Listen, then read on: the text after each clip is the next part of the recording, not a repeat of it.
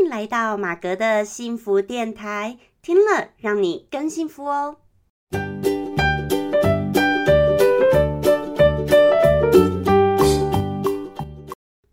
Hello，大家好，我是陪你追梦的好妈吉，同时也是节目主持人 Margaret 马格。好，今天很高兴呢，又来到我们最新一集的马格的幸福电台这个节目哦。好，如果你是第一次来到我们的节目的人呢，我跟你说一下，我们的节目主要会是透过分享心情故事、影剧、电影、老子、道德经等等呢不一样的心情故事，希望借由这些不同心情故事的分享呢，能够帮助你探索到你自己内心的幸福哦。好，那今天呢要来到我们的是生活心情故事的单元，好，也可以说是影剧心情故事啦，因为我结合了一点点。那今天的主题呢，就是这个被爱与被管往往是一线之隔。哎，我想哦，讲到这个主题，应该大家就有一点可以猜得到了吧？被爱跟被管呢，大家应该都曾经有过这种感觉吧？不管是你从小在你的原生家庭，或者是你跟你另外一半之间的相处，可能有时候就会有这种。爱恨纠葛有没有？就是尤其呢，你如果在呃别人对你呢，他是一个管的方式，可是他的管又出自于来自于他的爱，所以这个被爱跟被管，你说又是一线之隔，又像是一体的两面，好。而我呢，这次为什么会想到这个主题？还有包括我刚刚说，诶，跟影剧心情故事又有什么关系呢？就是之前很红的这个《俗女养成记》哦，我相信应该很多人都有看过吧，《俗女养成记》。好，那个女主角呢，就是谢盈萱，所以她也是，其实她是一个出道很久的一个演员哦，以前也演过非常多的舞台剧，只是算是很多人可能认识她是借由这个《俗女养成记》才开始真的比较知道她。好，她演的非常的好。《俗女养成记》呢，之前非常夯嘛，然后就是演一个女主角呢，她现在的一些呃快要奔四十岁的一个女生，然后她工作生活，包括她从小她跟她的原生家庭，又会一直回顾到回溯到她小时候的一些生活的一个故事，然后不断交错呢，这个时空背景的交错，去陈述阐述出。他为什么现在人生开始面临的一些彷徨，或呃工作感情上面的一些嗯不知道该怎么样的选择，开始就会回顾到一直小时候的一个故事哦，我觉得是还蛮有趣的。那时候呢，也算是一个嗯，因为拍摄的手法是很好笑的，非常的搞笑。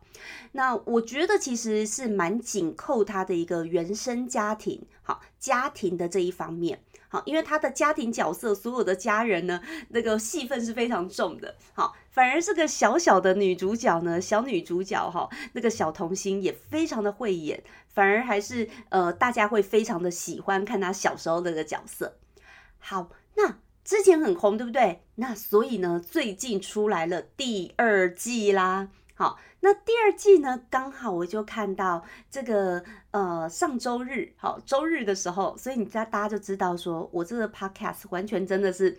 都每次都是没有库存的，你知道吗？都是我真的很赶着这样子要录出来，也不能说很赶，就是真的是每一周每一周这样子去生出来的，好，就要想一些灵感跟题材。好，那讲回来呢，上周日呢，刚好就是我期待已久的《俗女养成记》第二季呢。上映了，好，晚上九点在那个 Catch Play，然后我就真的准时看，你知道吗？真的还蛮准时看，然后就是每周日晚上九点，然后会出一集新的，然后我就开始看了第二季的第一集。那第二季呢，其实就演说这个小女主角呢，她有回溯到她小时候的故事。之前第一季都是在她小学的时候，好，那第二季就开始演到她国中了，上国中了。哇，结果呢，他就其中有一段呐，就是说他上国中以后，第一个他妈妈呢就开始非常的管他，哦，很严很严哦。然后有一阵子呢，那个女的就很生气，女主角那个小女主角就很生气，就说你不是我妈妈啦，你根本不是我妈妈。然后妈就在背后说啊，我不是你妈，那我是谁？他就一直说他不是他妈，他说你都不爱我了，以前呢你都还会对我笑，哈，对我还很好。现在呢，你都只会对我凶，哈，怎样怎样怎样，很严格。那因为戏里就有演到说，呃，女主角上了国中以后，她妈就真的很在乎她的学业啊、成绩啊、要补习啊，所有的，然后就很管她，管她就管了很多啊，不是不爱她，就是很管她，很严呐。好，因为她觉得说，哦，要上国中了，一定要好好念书。好，这个念书是非常重要的，要好好盯孩子功课，就不再像小学的时候呢，对他女儿就是比较松啊，觉得说，哎，你下课回家可以玩呐，啊，休息一下都没关系。他就开始对女主角非常的严哦，然后他叫陈嘉玲嘛，每次都叫阿玲啊，你要怎样怎样怎样。好，因为戏里还蛮多都讲台语的，因为他是演说这个女主角的台南人，但。我我不会讲台语，好，所以就 我就没有办法。好，那总而言之呢，反正因为他讲台语的话还蛮好笑的。那因为我听一些有呃会讲台语的朋友们都还说，如果你是会讲台语的人，会讲闽南语的人，然后你去看这个《俗女养成记》呢，就会更会觉得很好笑。好，那我就是反正因为我不会讲，我就是听跟看那个字幕。对，好，那总而言之呢，这个女主角呢，她呢，她就那时候开始很反弹，就觉得受不了妈妈这么管她。那有一段时间呢，妈妈竟然还训练她，让她呢自己哈，你要坐公车，搭很远的公车要去上补习班。可是她妈妈哈叫她这样子要去上补习班，对不对？她妈又在旁边又骑着机车，一直这样子骑。结果真的到了站的时候，他女儿就睡睡过头了，然后就忘了下站，好就忘了下车。等到他醒过来的时候，哇，已经错过站了，有没有？然后自己一个傻女生就这样子下车，然后就开始走走走。好，结果呢，后来呢，他妈妈才又突然出现，然后那女主角阿玲呢就想说，嗯，那那那你怎么会突然出现呢？然后呢，后来对话，两个母女对话对话，女的才知道说。哦，妈妈，你竟然跟踪我！你竟然跟踪我！原来你一路跟踪我。结果他妈妈就说：“啊，我这是在训练你呀，等等的。”好，然后总而言之，我看到这一段，我就想到说：“哇，这个妈妈她就是爱之深责之切，然后又其实也是真的很管他，然后也会不断的用场景拉回到女主角的现在。”女主角的现在呢，就是女主角已经四十岁了，然后买了她的这个房子，然后呢就在努力装修她这个房子。所以呢，她在装修房子的过程当中，连她四十岁了，她在选沙发啦等等，她妈妈还是很关心她，然后就又一直是那个选沙发，就是要帮她女儿选，说要怎么颜色的，要什么大小的。可是她女儿自己就不喜欢呢，然后就一直很生气说。妈，你可以不要再管我了吗？我都已经不是小孩了，你为什么还要一直管我这样子？然后戏里就演了很多这些。那其实我看到这一集呀，诶，给我的感触也还蛮深的。怎么说呢？因为可能我自己也是在一个从小被父母管很多的一个家庭下成长。那其实长大了也开始慢慢能够理解，就知道说，哦，其实父母是很爱你，然后所以才会很管你。可是真的，他们老一辈的呢，那个方式都是很管的。那我还记得我在国中的时候吧，我那时候其实刚开始，其实父母都是很希望，就是每天载我去学校上课。然后呢，可是呢，国中的时候你就会想要长大。其实真的，我觉得我看到这个女主角上国中，就跟我自己就想到我自己国中的时期。嗯，我的小时候呢，可能都还是觉得还好，你知道吗？父母送去学校上课，觉得还好。可是国中你就会觉得，好像同学之间，父母送去学校上课的人比较少了，大部分都自己上学。然后你会觉得，好像被父母送去学校呢，就会觉得好像你是不是长不大啦，怎样怎样。然后国中呢，真的开始会有一种想要那个长大人的那种心情，或者是呢，你会更有一种反叛。反叛的一个心情，好，我觉得就是比较开始你在做一个从女孩变成女人，好，男生也是，就是在那个过渡期的时候，开始就会有一些想要长大的感觉，所以那个时候呢，开始父母每次送我到校门口，我都说，哎，不要送到太门口，这边停就好了，好，这边停就好了，因为我不想给同学看到。好，就不知道为什么那时候就是想要装的自己好像很厉害，就是一个小姐，不要不要不要那个像是小朋友这样子，所以呢就很不想被朋友看到说你好像都是父母送来上学的。好，那结果到后来呢就开始又开我又开始反弹了，我就说，哎，以后哦，你们都不要送我上学了，好，我自己坐公车去学校，我可以的，我自己坐公车去学校，你们不要送我上学哦。结果呢，后来呀，我就开始，好吧，那我就自己上学了，对不对？因为我要求的。结果我就发现，我怎么下公车的时候啊，哎，我就发现几次我下公车的时候，再一回头，哎，怎么背后好像有一个人，然后再哎，又奇怪了，再一回头就看到。哎，我爸爸怎么走在后面呢？我爸爸怎么走在后面？然后我就问他：“你为什么在这边？”然后我爸爸竟然就跟我说：“哦哦，我要去买菜呀！”啊，你觉得真的会就是去买菜吗？就是在跟踪我，看我有没有好好的坐公车上学，有没有平安到学校嘛？对不对？可是当时的我心里就是很反弹哦，也是会像这个女主角一样哦，很生气，很生气，就觉得说。你们怎么可以跟踪我呢？怎么可以这样呢？怎么要这样一直管我呢？好，然后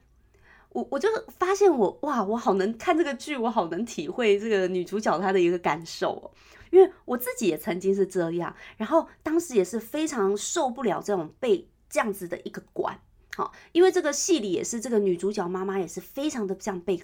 这样子管她，好，那。可是现在的我啦，长大后我当然是能够体会说，其实是就是父母就是呃关心啦、爱啦等等的。可是我就发现说，其实这个人哦，你的关心跟爱跟管，其实有时候好像就是一体的两面，或者说它虽然是一线之隔，可是这中间要怎么拿捏，真的还是很难很难的一件事哈。好，那我相信，如果有的人呢，有的听众朋友们，你们如果是当父母的人，你们可能就会开始，呃，慢慢有那种揪心的一个过程。好，那我不是啦，好，因为我我就不是，对。可是我就说，我猜你们就可能会慢慢会有那种揪心的过程。但是如果你现在你的小孩子还小呢，你可能还好。因为小孩子还小，绝对都是很黏父母的，然后呢，绝对都是要天天黏着爸爸妈妈，都是这样的小婴儿。可是人到了国高中以后，孩子一定会长大，长大了一定会要有什么他自己的一个社交圈、朋友圈。哦，他开始会想跟朋友出去玩，不见得想要天天黏着父母了。哦，那这时候父母又会很。不敢，就是舍不得放手，或者说很关心孩子的安全等等的。好，那有的父母呢，不见得是属于这种，有一种是很担心安全，还有另外一种呢，是因为他自己因为。嗯，也把所有的重心都放在孩子身上，那可能呢也没有在工作了，没有在社会上了。然后呢，因为把所有的重心放在孩子身上，那有一天当孩子他就要去寻求、寻找自己的一个社交圈、朋友圈的时候，他就会有一种莫名的一个失落感。而且孩子长大以后，可能又甚至会到远地啊去读书啊等等。所以我觉得这个就是呃每一个人的可能的功课吧。好，所以我自己看这个剧，我就开始发现说，其实有时候当小孩也有小孩的功课，当大人也有大人的功课。那换一个角度想啊，我刚刚讲的是这个比较是跟家庭之间的，我们跟长辈之间的。那如果说你们说跟伴侣之间，哦，谈恋爱感情之间也是啊，因为呢，你说谈恋爱，对方呢，如果问你几点到家，几点怎么样，几点睡了。你说到底是爱你，还是关心你，还是管你？哦，我觉得这个每一个人定义都不一样。你当你很爱对方的时候，或你很开心的时候，你就会觉得说，嗯，这样很好，OK。可是当你觉得，哦，觉得自己已经喜欢过一些自由的生活，那你每天一直问我说，到底到家了没，然后睡了没，这样子，可能也会觉得你很烦很啰嗦哎，管我那么多干嘛？对不对？所以你知道吗？有时候一件事情。这个到底你认定是这个爱，或者是管你到底是开心还是不开心呢？真的是很难去界定。或许我们该说，这种界定是用你们之间的一个呃默契来定义，或者是当你自己你看待是开心，你看待它成一种爱或开心就是开心。但你如果看待成一种很包袱或很烦呢，那也就是一种烦。哈所以我觉得人跟人之间这个所有的这种功课，包括从亲情、感情这些，所有都是很多的一个学习跟训练，都不容易哦。哈，所以呢，我才会觉得说，其实啊，像我们到了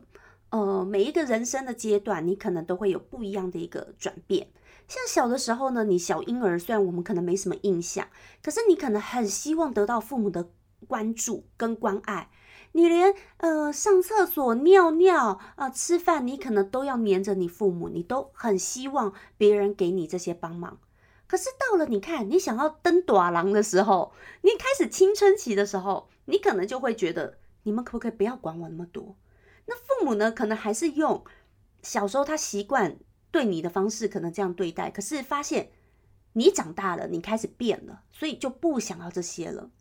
那我觉得这就是人的一个成长的过程，因为毕竟每一个人是独立的个体。当我们长得越来越大以后，你自己的独立思想就会出来了。你的思想可能会跟你的父母的不一样，那当跟父母的不一样的时候，那父母可能还是用本来的一个方式在对待你，在呵护你，要扶着你，让你去走路的时候，可是你这时候说，我可以不用你扶啦，哎，我要自己要走得很好，而且我想走右就走右，你为什么要叫我走左边呢？好，所以独立思想出来了，那你说谁对谁错吗？其实没有谁对谁错嘛，本来就这就是一个人的一个成长的一个过程，可是。站在父母的角度呢，可能是不管这个孩子到几岁，就算到了六十岁了，在这个父母假设是八十几岁好了，假设一个八十五岁对一个六十岁的，看在他眼中，那还是他小孩，他还是会想念，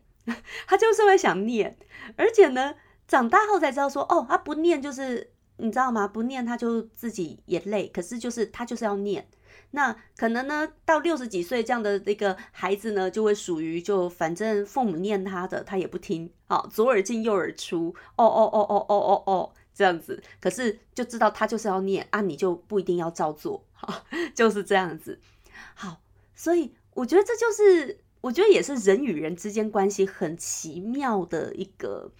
呃关系，好，不管是。跟父母间，或者是说你说跟这个呃人跟人之间的感情，好，另另外一半感情，这都是不一样的一个关系，所以这关系也会随着时间而去变化，对不对？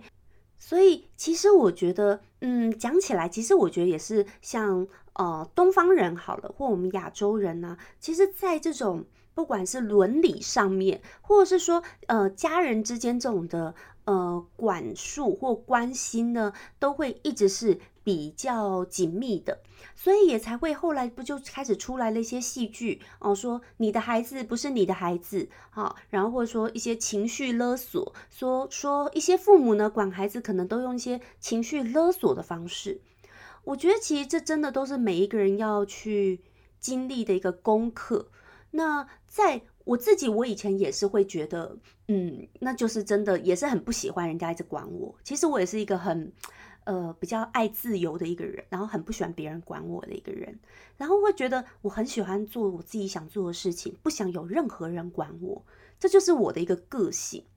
那可是有的人不一样，每一个人不一样，有的人呢，他就是喜欢别人要一定要给他关注。好，觉得他要得到这些关注跟关爱，他才觉得他有被重视。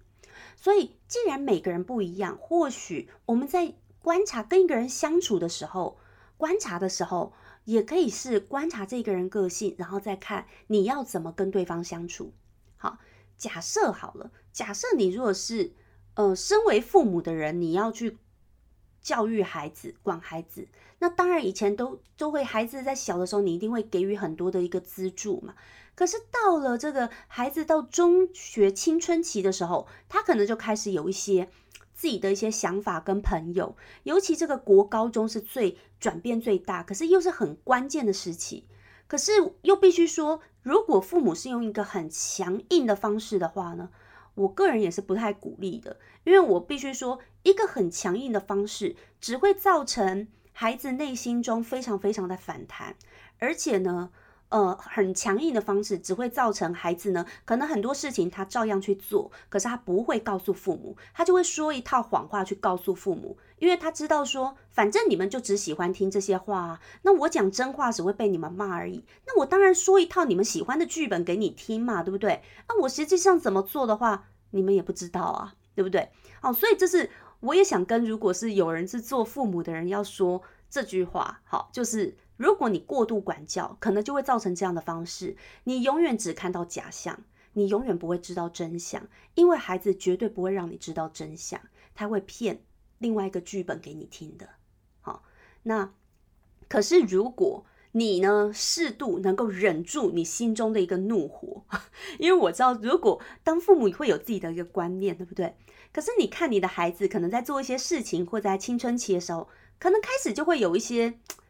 不不能苟同的事情，你又想管他，可是你如果用骂，我跟你说只会造成更大的反弹。所以呢，你可能要先忍住心中你的怒火，然后呢，先当一个聆听者，好，然后表面上先不要发怒，好不好？先忍下来，我们要先平心静气，你才能听到真相，好，他才会告诉你真话。然后呢，他才会知道说，不然小朋友也很聪明啊，孩子也很聪明，他知道你是什么个性，久而久之，他不会告诉你实话的。